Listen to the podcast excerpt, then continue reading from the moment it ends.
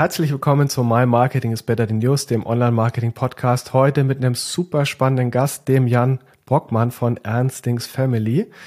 Er zeichnet sich dort verantwortlich für das Thema digitales Marketing und wir werden sprechen unter anderem über Automatisierung und algorithmische Steuerung, warum es vielleicht keine gute Idee ist, jedes Produkt der großen amerikanischen Tech-Player blind zu nutzen und wie man es auch vertesten kann und sinnvoll in den eigenen Marketing-Mix einbettet.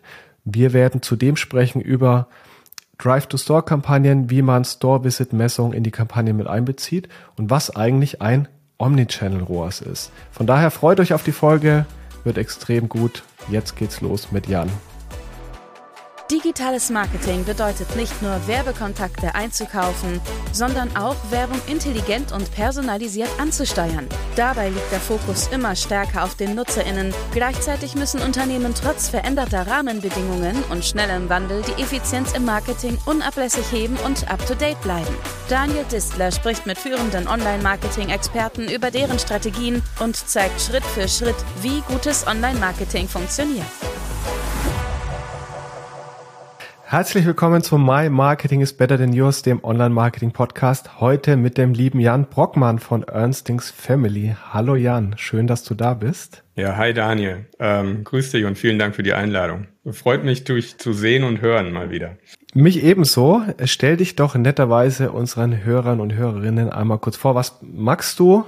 Bei Ernstings Family und auch was hast du vielleicht vorher gemacht? Ja, genau. Also bei Ernstings Family ähm, bin ich verantwortlich im Bereich Performance, ähm, Fokus auf SEA, Social Ads, ähm, also ganz passend für das, was wir heute vorhaben und nebenbei noch äh, beratend tätig, aber war vorher vor allem da kennen wir uns ja auch äh, zwölf Jahre auf Agenturseite mit auch Fokus auf Performance Marketing. Ja, genau, da kommen wir ja gleich noch drauf zu sprechen. Wie seid ihr denn strukturiert bei Ernstings Family? Also hattest du ja jetzt gerade schon gesagt, was du betreust, aber sozusagen, wenn wir jetzt mal euer Online-Marketing, Digital Marketing anschauen, also wer sitzt da, wie viele Leute sitzen da, wie seid ihr auch vielleicht abgegrenzt zu einer Brand-Unit? Ja, also es ist ein Team, ähm, insgesamt sind wir zwölf Leute oder ist eine Abteilung. Ähm, wir arbeiten auch mit Agenturen zusammen, das heißt ein relativ sozusagen äh, kleiner Headcount für, das, für den Gesamtbereich und dementsprechend ähm, auch viel Leistung, wo wir kooperativ zusammenarbeiten mit externen Dienstleistern, ähm, trennen sozusagen schon irgendwo vom Verantwortungsbereich äh, Performance und Branding und haben auch ein, aufgrund unserer Struktur einen Fokus auf die Filialunterstützung mit digitalen Maßnahmen. Das ist auch abgedeckt sowie Dialogmarketing natürlich für unsere direkte Kommunikation mit unseren Kundinnen. Okay, und was macht ihr selber? Also in-house sozusagen und wo habt ihr Agenturen zur Seite? Äh, vor allem das Letztere. Also natürlich haben wir auch viel technische Unterstützung. Mhm vor allem auch wenn wir noch in, in den Data-Bereich ähm, sozusagen, der äh, separat liegt, äh, schauen würden. Aber äh, ansonsten ist der Fokus vor allem bei bezahlten Marketingmaßnahmen so, dass wir strategische Kompetenz in-house haben, aber uns auch, also extern bewusst auch mit Agenturen zusammenarbeiten. Mhm. Also das heißt ganz konkret, also lass uns mal irgendwie den Kanal Search, also Paid Search nehmen und Social das macht ihr komplett in-house selber oder habt ihr sozusagen, wie man so schön sagt, nee, eine verlängerte ist, das Werkbank? Ist ein, mhm. Genau, das machen wir zusammen mit einer Agentur. Und ähm, da werden wir von Spezialistinnen auch in verschiedenen, ja, sagen wir mal, Bereichen, Meta, Google Ads und so weiter unterstützt. Affiliate Marketing und so weiter, ja. Okay, also auch da habt ihr eine Agentur zur Seite. Ähm, das heißt eine oder habt ihr die, die verschiedenen Kanäle auch in verschiedene Hände gelegt, sozusagen? Im Performance Marketing ist es eine Agentur, genau. Okay, okay. Ähm, habt ihr schon mal drüber nachgedacht, das gegebenenfalls auch selber zu machen? Also warum macht ihr die operative Kampagnensteuerung nicht selber? Ja, ich glaube, da gibt es verschiedene Ansätze. Ähm, ich glaube, das muss jedes Unternehmen so für sich selbst finden. Und ähm, da den, äh, ja, die, den besten Mix zu finden. Ähm, inwiefern möchte man auch ganz bewusst äh, viel Kompetenz und Knowledge in-house haben, für welche Disziplinen das so ist.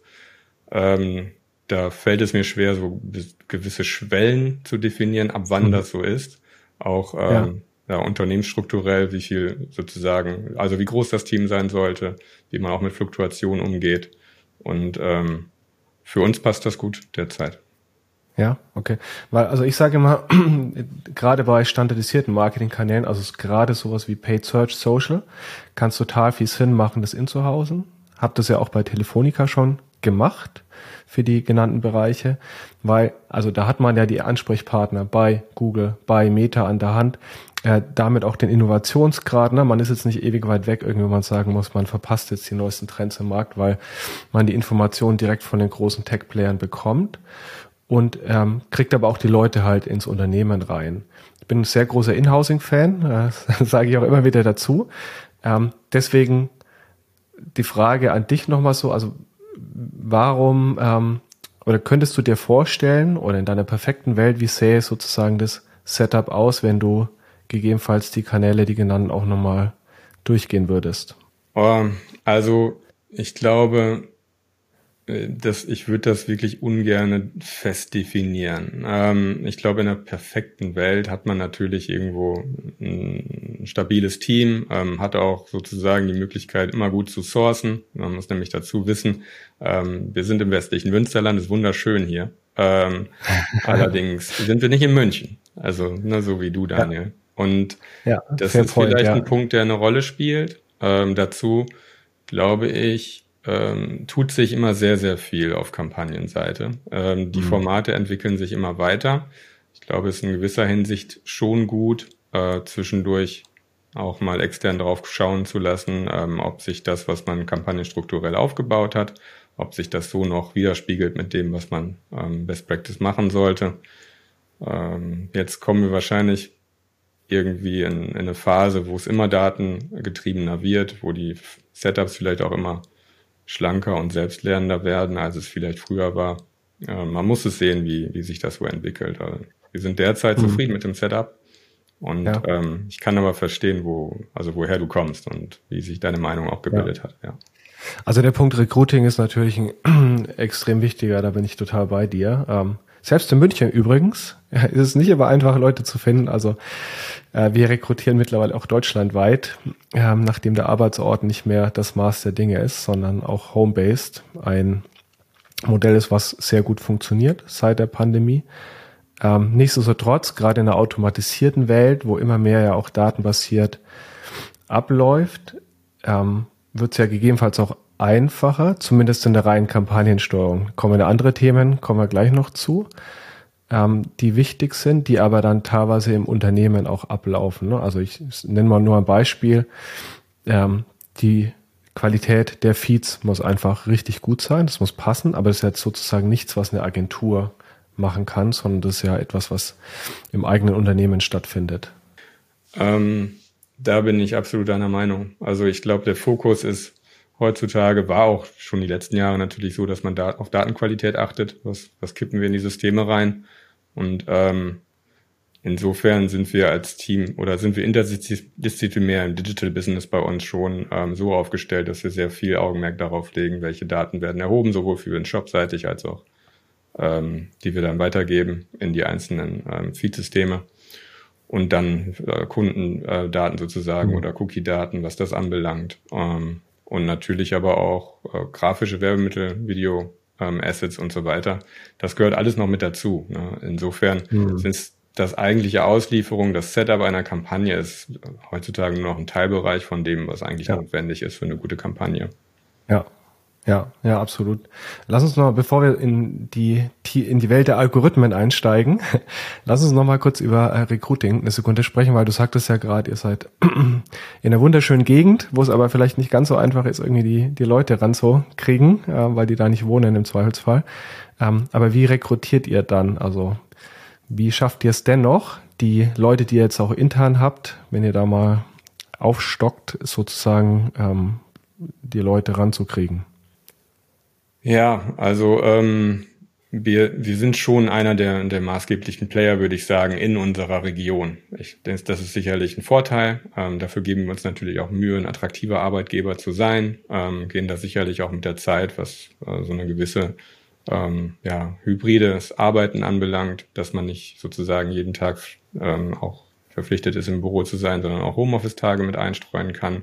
Wir haben eine Region, in der man schon pendeln muss. Allerdings kann man das auch gegen den Strom. Ähm, dass man kann auch mit dem Zug anreisen. Insofern gibt es ein paar Vorteile.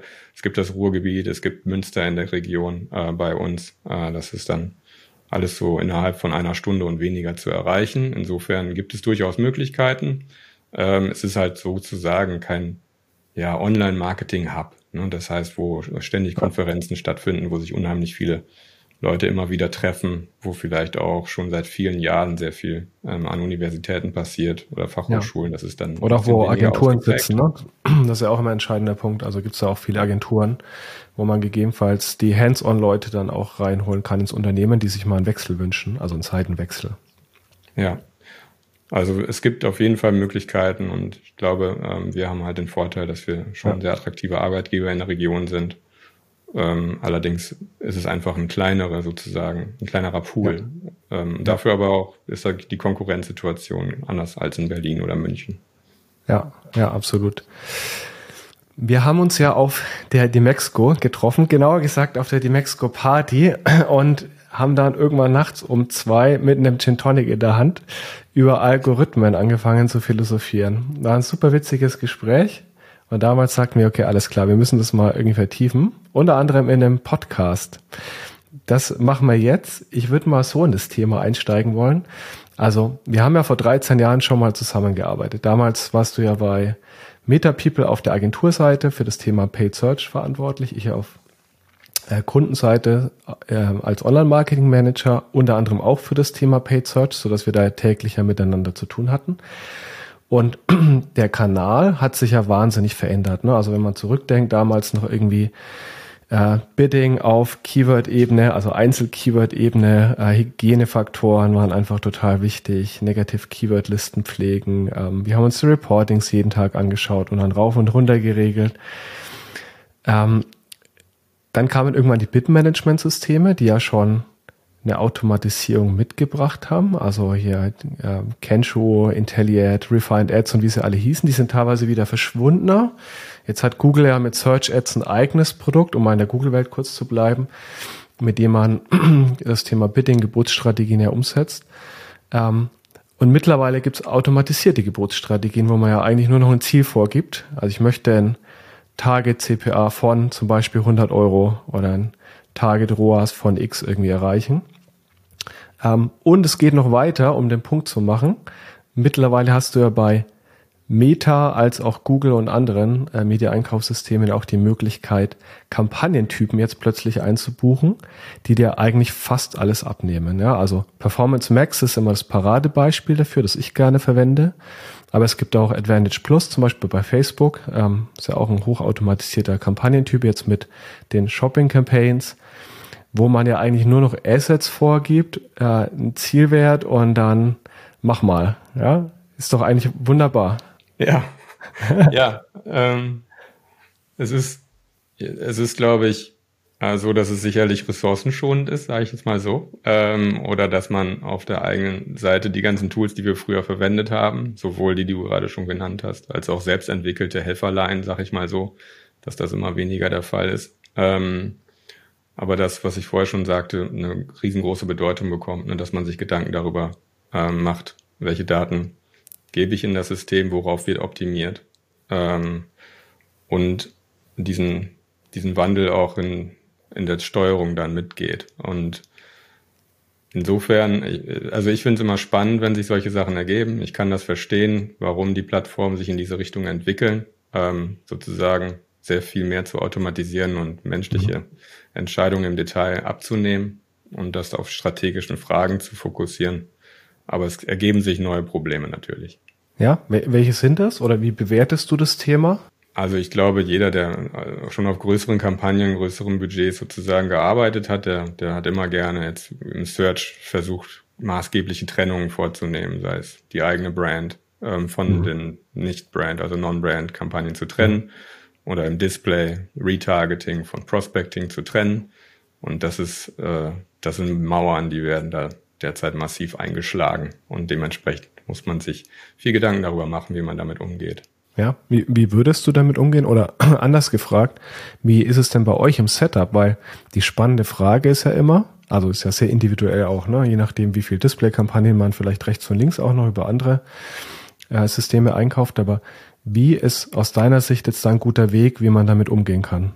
Ja, also ähm, ich, es ist auf jeden Fall ein, eine Frage, die man jetzt noch nicht abschließend beantworten kann, was der wichtigste oder der richtige Weg ist. Aber es ist, glaube ich, wichtig zu wissen, welche Fragen man sich stellt. Und ähm, wir stellen uns halt die Frage, wie können wir schon das System so füttern, dass es versteht, was unsere Marke ist und wo wir sozusagen erscheinen möchten. Ähm, und wie wir das System dahin kriegen, nicht immer nur den absolut unteren Teil des Funnels äh, zu bearbeiten, weil der Algorithmus wird dort die besten Ergebnisse vorfinden und dementsprechend dort mehr ausliefern. Und dann haben wir das Problem, dass der obere Teil des Funnels wahrscheinlich, wenn man logisch darüber nachdenkt, weniger Traffic mhm. bekommt. Das sind Dinge, die oft, äh, über die wir uns nach, also viel nachdenken mhm. ähm, und versuchen herauszufinden, was da der beste Ansatz ist. Wie könnte man das aufbrechen? Ja, also wir ähm, oder auch insgesamt würde ich schon vorschlagen, die, die Sachen sich anzugucken, einfach sozusagen sinnvoll ähm, mit den Daten, die man auch schon hat, mal online zu stellen und, und ein bisschen zu skalieren, gucken, wie die performen, schauen, ob sich manche Sachen, die, wo man denken würde, dass es logisch ist, dass es passiert, ähm, ob die auch passieren. Also, dass die in der Attribution etwas mehr auf dem Last-Click funktionieren, mhm. als die, die Dinge, die man vorher kannte einfach weil der Retargeting-Anteil plötzlich höher sein könnte. Gleichzeitig sinkt der Klickpreis vielleicht, weil Google und Facebook, Meta es wahrscheinlich schaffen, Flächen zu monetarisieren, die sie vorher nicht monetarisiert mhm. haben. Insofern ist natürlich der wirtschaftliche Aspekt der großen Plattformen da zu berücksichtigen. Verständlicherweise als börsennotiertes Unternehmen, aber wir müssen halt verstehen, wollen wir da erscheinen und wir können das nicht komplett vermeiden. Insofern muss man mhm. das Beste rausmachen und mit schlechterem Traffic, glaube ich, overall dann rechnen, wenn es in die Breite geht. Das waren jetzt einige Hypothesen, die du genannt hast, aber habt ihr das genau. auch schon nachvollziehen können? Also habt ihr das selber schon getestet? Hast du das schon selbst getestet und verifizieren können? Ja, also bei uns laufen die Kampagnen, in, ähm, allerdings nicht, nicht alleine. Ne? Das heißt, ähm, so mutig waren wir nicht einfach alles komplett 100 Prozent auf, auf diese ganzen neuen Formate umzustellen. Mhm. Also ganz ähm, konkret Performance Max zum Beispiel. Zum Beispiel. Das ja. testen wir. Advantage Shopping testen wir auch. Ähm, insofern, wir hatten auch Prozesse vorher schon, wo es darum geht, aktuelle Daten und auch Werbemittel und so weiter zur Verfügung zu stellen in einer großen Breite für, für das Portfolio. Ähm, was man testen kann und was, glaube ich, wichtig ist, und das möchten auch die großen Plattformen, dass man zielorientiert vorgeht und das heißt, sich zu überlegen, was möchten wir erreichen. Und ähm, das kann zum Beispiel sein, trifft jetzt vielleicht nicht immer auch für uns zu, aber denke ich wichtig, wenn man unterschiedliche heterogene Margenstrukturen hat, ähm, Eigenmarken und Fremdmarken. Wenn man, mhm. ähm, also man muss sich überlegen, welche, welche Grenzen zieht man in dieser neuen Welt, wenn die alten Grenzen nicht mehr oder perspektivisch wegfallen werden. Und ich denke, in die Richtung sollte man anfangen zu testen, dass man sich die Ziele vornimmt die man mhm. erreichen möchte.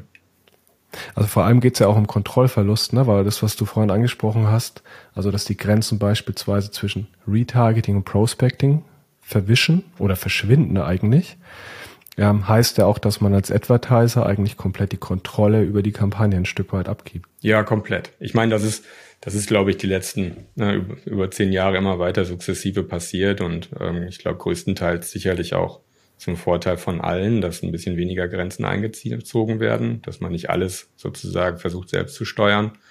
Ähm, man muss aber also einfach verstehen, da sind Unternehmen, die wollen wachsen, die wollen Wettbewerb in jedem kleinsten Eck ihres Portfolios. Ähm, und ähm, das muss man mit seinen eigenen Interessen in Einklang bringen. Und das ist sinnvolle Kampagnen online zu stellen und dabei versuchen, am Ende net, net, net positiv da rauszukommen, zu wissen, da ist auch Traffic dabei, den ich eigentlich nicht haben wollte, aber ich habe zumindest nicht zu viel dafür bezahlt.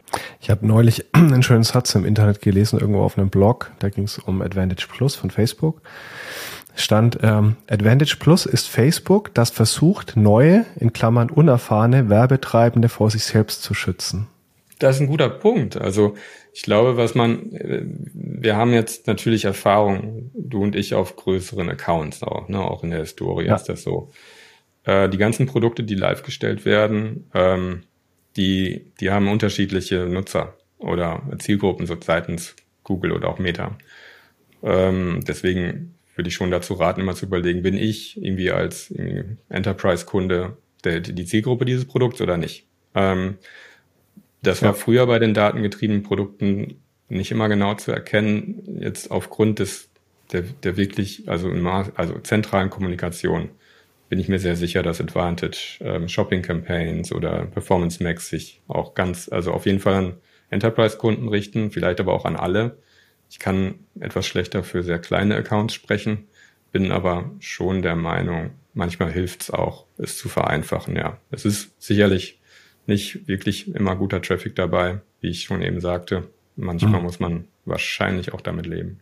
Und ich glaube, was ein sehr wichtiger Punkt ist, also hast du ja auch schon angesprochen, testen, testen, testen und für sich selbst auch Ziele definieren, ne? weil also ähm, Performance Max kann man machen. Die Frage ist aber auch immer, was bringt mir ein neuer Kampagnentyp und eine automatisierte Geburtsstrategie an inkrementellen Wert? Und inkrementeller Wert heißt ja äh, für einen E-Commerce-Shop in der Regel Orders ne, in irgendeiner Form oder Value, wenn man eine Stufe weitergehen. Und was wir halt festgestellt haben, ist es immens wichtig, äh, Inkrementalitätstests auch zu fahren. Also in der Regel nutzen wir dazu Geo-Experimente, wo wir einfach feststellen, ähm, hat ein Kampagnentyp in einer bestimmten Region einen signifikanten Uplift auf meine Topline. Und das gibt mir halt eine Zahl, die ich über eine Attribution nicht abgebildet bekomme, ne? weil je nachdem, wie das Modell da reinspielt, kann sich der Wert bewegen oder nicht, aber es sagt halt nichts über Inkrementalität aus. Und das ist so mein Takeaway für auch aus diesem Jahr insbesondere, ähm, nicht einfach die neuen Produkte aufzunehmen blind aufzunehmen, sondern es selbst für sich einmal klar zu vertesten. Und zweiter Punkt, denn ähm, fand ich auch sehr gut von dir, dieses Thema, wie beschneide ich oder wie verhindere ich denn, dass ich mich im Mid- und Upper Funnel beschneide, ne? weil am Ende des Tages kann das natürlich die Konsequenz sein, dass man ähm, sich da auch Potenzial rausnimmt, indem man die Maschine einfach auf eine, ein Signal oder eine Conversion optimieren lässt, die gegebenenfalls deutlich zu kurz gegriffen ist. Ja, das ist ein, ja, das ist ein cooler Punkt. Ähm, wie testet man? Und ich, ich, das, was du gesagt hast, würde ich ähm, absolut unterstreichen, dass Regio ein, eine Möglichkeit ist, sich da dran zu wagen, weil das ist naturgemäß etwas, was beide Plattformen niemals beschneiden werden. Regio-Targeting ist essentiell ja. für, für Marketing. Dementsprechend kann man auch damit testen und mal versuchen, ähm, sich daran zu wagen. Die Frage ist also, wie, wie setzt man die anderen Parameter? Wie viel kann man im Prinzip dann also deaktivieren oder zuschalten? Weil also in der Zeit werden ja andere Maßnahmen auch in dieser Region ausgeliefert. Und das, das ist, glaube ich, die Frage, ähm, wo man da den sinnvollen Ansatz findet und dann, ja, ähm, welche Feeds klappt, ähm, also nimmt man dort und welche Ziele setzt man, finde ich auf jeden Fall. Also bin ich deiner Meinung, man sollte viel Regio testen und dann schauen, ähm, was ist in dieser Region passiert. Ja. Jetzt hast du ja ähm, eingangs schon mal angesprochen, ihr habt ja auch ein Filialnetz und das ist ja auch eine eurer Aufgaben, dass ihr sozusagen den digitalen Part auch für die Vermarktung der Filialen mit übernehmt. Da gibt's ja unterschiedliche Perspektiven drauf. Also äh, man kann über sowas wie ein Omnichannel ROI sprechen, also dass man die, die Offline-Leistung auch irgendwo mit reinrechnet in die eigenen CPAs, CPOs oder den, den ROAS. Ähm, es gibt aber auch dedizierte Drive-to-Store-Kampagnen, die man erfahren kann. Ähm, was macht ihr genau in dem Bereich? Also ähm, dediziert machen wir das auf jeden Fall. Ist jetzt nicht mein Verantwortungsbereich, aber ähm, das macht auf jeden Fall Sinn. Jetzt muss man dazu wissen, dass wir schon sehr viele Filialen haben, mit nahezu 2000 in Deutschland ja. und Österreich. Das heißt eine hohe Abdeckung und das ist für Filialisten, glaube ich, nur wichtig im Kontext zu verstehen, wie groß ist sozusagen der Overlap aus denjenigen, die online suchen oder auch interagieren mit Werbung ähm, und im Online-Store oder auch potenziell der Filiale. Das spielt bei uns eine größere Rolle und äh, dementsprechend finden wir es schon interessant, da auch drauf zu schauen, wie sind diese gegenseitigen ähm, Wirkungs, also wie wirkt es gegenseitig. Das abschließend zu bewerten fällt schwer, weil wir ja schon über eine Blackbox sprechen. Ne? Also es sind ja die Ladenbesuche, die gerade ja. bei Google da von Interesse sind. Die Store ist jetzt bei Google. Mhm. Genau. Und ähm, wir finden es auf jeden Fall spannend, auch in die Richtung, dass, dass Google ja eine Plattform zu sein scheint, die noch viel auch Grund, aufgrund von Google Maps, Google My Business in Richtung ähm, Drive to Store denkt. Das ist ja nicht bei jeder so. Aber steuert ihr dann auch spezifisch auf Store Visits beispielsweise? Ja, das tun wir teilweise schon, ja. Also ähm, das, das ist uns schon ein wichtiges Anliegen, dass wir versuchen, da zu sein. Und ich glaube, das sollte jede Marke überlegen. Ne? Wo sind meine Kundinnen und ähm, wie möchten sie eigentlich mit uns interagieren als Marke, mit mir? Ähm, welchen Point of Sale habe ich zur Verfügung? Und ähm, üblicherweise ist das ja ein Vorteil, wenn man auch in der mhm. Filiale kaufen kann und in einem Wettbewerb ein Pure Player steht, der nur ein, zwei Kontaktmöglichkeiten online bietet. Ja.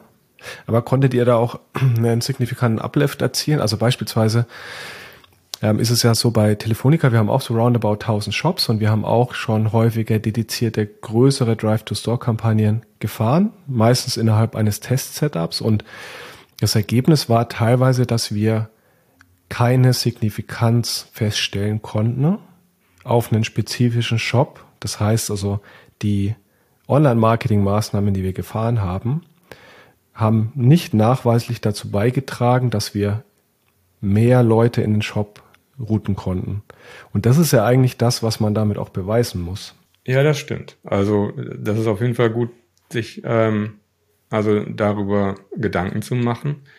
Äh, das kann ich jetzt unsererseits nicht bestätigen, dass es nicht keine Inkrementalität gegeben hat. Es gab auch vor Jahren schon tatsächlich eine offizielle Google-Studie dazu. Ähm, das hängt vielleicht auch, also ja von der Filialabdeckung ab, vielleicht auch vom Produkt. Also ist ja bei euch schon sehr rechercheintensiv ne? und ein etwas längerer, denke ich, Conversion Funnel, ähm, als es jetzt hier bei uns der Fall ist im Bereich Mode. Äh, vielleicht ist es das, also muss man sich das schon für seinen, seinen Conversion Funnel auf jeden Fall individuell angucken, wie sinnvoll das ist. Und dann ähm, ist die Schwierigkeit sicherlich auch für uns derzeit ist die Frage, kann man das überhaupt noch trennen? Ne? Also diese separaten Local Inventory Ads oder sowas. Ja. Ähm, oder muss man es dann irgendwann zusammenlegen, auch aufgrund der Entwicklung, die Google ja gerade macht? Also generell sind Store ja auch ein Signal, ein zusätzliches Signal für reine Online-Kampagnen, ne? also zumindest Aussage von Google, hilft auch dort zu optimieren, den Algorithmus besser zu machen, auch wenn man nicht spezifisch eine Drive-to-Store-Kampagne auf Store-Visits fährt. Also sozusagen erstmal ein Signal und dann kann man natürlich auch darauf optimieren, spezifisch. Aber wie gesagt, was wir gesehen haben, ist, dass ähm, wir weder über die Store-Visit-Messung von Google noch über eine eigene Lichtschrankmessung, die gibt's ja auch noch in vielen Shops, einen, ähm, einen deutlichen Uplift sehen konnten. Ähm, wodurch sich immer wieder die Frage stellt, okay, sind wir jetzt sozusagen bereit, Geld in spezifische Online-to-Offline-Maßnahmen zu stecken, wo wir uns erstmal schwer damit tun, die auch wirklich nachzuweisen? Wie sähe denn aus deiner Sicht ein, ein, sinnvolles Setup aus, um das Thema zu vertesten? Also wie kann ich rausfinden, was meine Drive-to-Store-Maßnahmen oder meine digitalen Maßnahmen auf offline wirklich bewirken? Also was ich glaube, was man machen könnte, ähm, ist, und damit habe ich historische Erfahrung, jetzt nicht unbedingt auch ähm, in, in aktueller Rolle, ist ähm, die äh, verschiedene Filialen zu, zu suchen ähm, im AB, mhm. also Kontroll Test- und Kontrollgruppe, die verwandt sind, dass man sich Zeiten sucht, in die etwas weniger von externen Einflüssen oder auch besonderen Aktionen, die regional sind, ähm, also schon ein bereinigtes Setup die irgendwo ähm, den Pendlergewohnheiten entsprechen. Es gibt ja auch diese GMAs ähm, von Google, dass man die berücksichtigt und dass man dann, also wir haben ja über Inkrementalität oder du hast es auch angesprochen, ähm, überlegt, was deaktiviere ich und was schalte ich dazu. Also derzeit äh, oder sagen wir mal, wenn wenn das so ist, dass man möglichst, dass man sehr viel macht, jetzt gerade kann man glaube ich ganz gut was deaktivieren wenn es etwas ist, wenn man generell etwas ja. weniger macht, dass man dann dort bewusst zuschaltet und sich den Einfluss davon abschaut und das intern, also intern auch unterstützt mit dem ja. eigenen BI, ähm, die Erwartungen in der Filiale und mit dem, was tatsächlich dann rausgekommen ist, vergleicht. Mhm. Gibt es andere Kampagnenspezifika, die ihr noch nutzt im Bereich Online to Offline, also wo ihr, keine Ahnung, Local Inventory Ads ähm, etc. nutzt, um ähm, dem Nutzer nochmal Informationen auch schon mitzugeben, geben, was er in der Filiale erwartet oder auch was nicht? Ja, wir haben auf jeden Fall auch Filialdaten. Ja, und ähm, liefern aus. Ähm, das machen wir. Generell versuchen wir schon relativ viel äh, in Kontakt zu treten mit der Kundin da, wo sie es interessiert. Ähm, und dazu gehört auch die Informationen zu den, also zu unseren Filialen und auch Werbung dazu. Und idealerweise kann man das irgendwann verbinden. Äh, dazu brauchen wir aber noch mehr Insights, einfach ähm, wie online auf offline wirkt, wenn wir eigentlich Online-Marketing machen. Also hm. Werbung für den, für den Online-Shop. Also was ich in dem Kontext nochmal spannend finde, hatte ich eingangs schon mal kurz erwähnt, ist nochmal die Betrachtung auch. Ne? Das hat jetzt nichts mit Online-to-Offline spezifischen Kampagnen zu tun, sondern dass man einfach versucht, den Online-CPO sozusagen anders zu betrachten. Also ein Omnichannel-CPO oder ROAS sich heranzuziehen, der es ja dann ermöglicht, dass man sozusagen Offline-Wertbeiträge, die man über Online-Maßnahmen generiert, nochmal in die Kampagnen verrechnet und damit ja auch gegebenenfalls mehr Spielraum, mehr Luft in den eigenen digitalen Kampagnen bekommt. Das ist ein Ansatz, den finde ich losgelöst jetzt von dem, wo wir gerade drüber gesprochen haben, noch super spannend, weil es, wie gesagt, einfach dem digitalen Advertising nochmal mehr Luft gibt, sich zu entfalten, indem man eine zusätzliche KPI einfach nochmal mit reinnimmt. Gleiches bei Telesales, ne? das ist ein anderer Aspekt, da kann man es ja auch machen, indem man sozusagen Callcenter-Conversions mit reinrechnet. Ähm, ist das auch eine Betrachtung, ähm, die ihr, über die ihr schon mal nachgedacht habt? Also wirklich der Omnichannel ROAS, ne? Ja, ähm, genau. Eigentlich das, was Google dafür ähm, anbietet. Das kenne ich von anderen Plattformen, glaube ich, nicht und ich denke auch nicht, dass andere da so schnell sein werden. Dementsprechend ist es wirklich ein Google-Thema. Und ich halte es für ein sehr spannendes Thema und ich glaube, da muss man überlegen, wie man da, äh, also ich denke, Google wird immer besser werden, das zu bewerten und ich denke, Google sieht da selbst Wettbewerbsvorteile gegenüber den anderen Plattformen, auch gegenüber Amazon. Deswegen ja. wird da unheimlich viel investiert und wenn man selbst Filialen hat und wenn das ein wichtiger Geschäftszweig ist, dann sollte man das auch untersuchen und wir, wir schauen uns das natürlich auch an.